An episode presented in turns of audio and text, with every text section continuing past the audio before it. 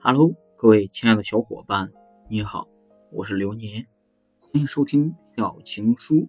本期节目要和大家分享的是什么是质量婚姻。很多人调侃说，结了婚，生活质量会下降；生了孩子，生活质量便会下降。你看，大家都拿婚姻当避风港，以为结了婚就有了吃大锅饭的保障，以后谁还会努力工作呢？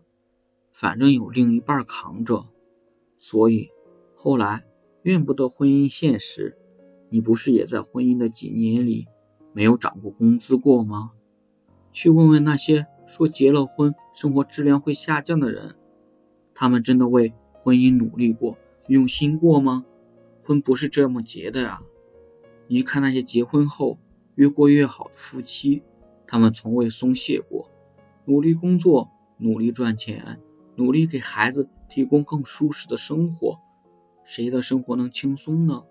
不想吃生活的苦，那就去吃学习的苦。一场婚姻，别提一加一大于二了，连等于什么都做不到。你要那样的婚姻干什么？我不信，两个有上进心的人会把一场婚姻越过越糟糕。什么叫提升生活质量？很多人笑着跟你说，房子是租来的，但生活不是。你看，人家爆改的出租房多有诗情画意。生活多有小资范，你看看你当了房奴，人家看个音乐剧原价票，连眼都不眨一下就买了。你呢，还了房贷，最多买张团购的电影票。你信不信，房东一个电话就能让他和他的生活住在大街上，拿着手机慌张的找最近的经济酒店在哪里？那对小夫妻买的房，装修的再差。也是家，没人来打扰，这种舒服就是提升生活质量。结婚后越来越相爱，越来越觉得对方就是一辈子的幸福，这就是提升生活质量。吃喝玩乐不重要，重要的是跟谁一起吃喝玩乐。什么叫婚姻质量？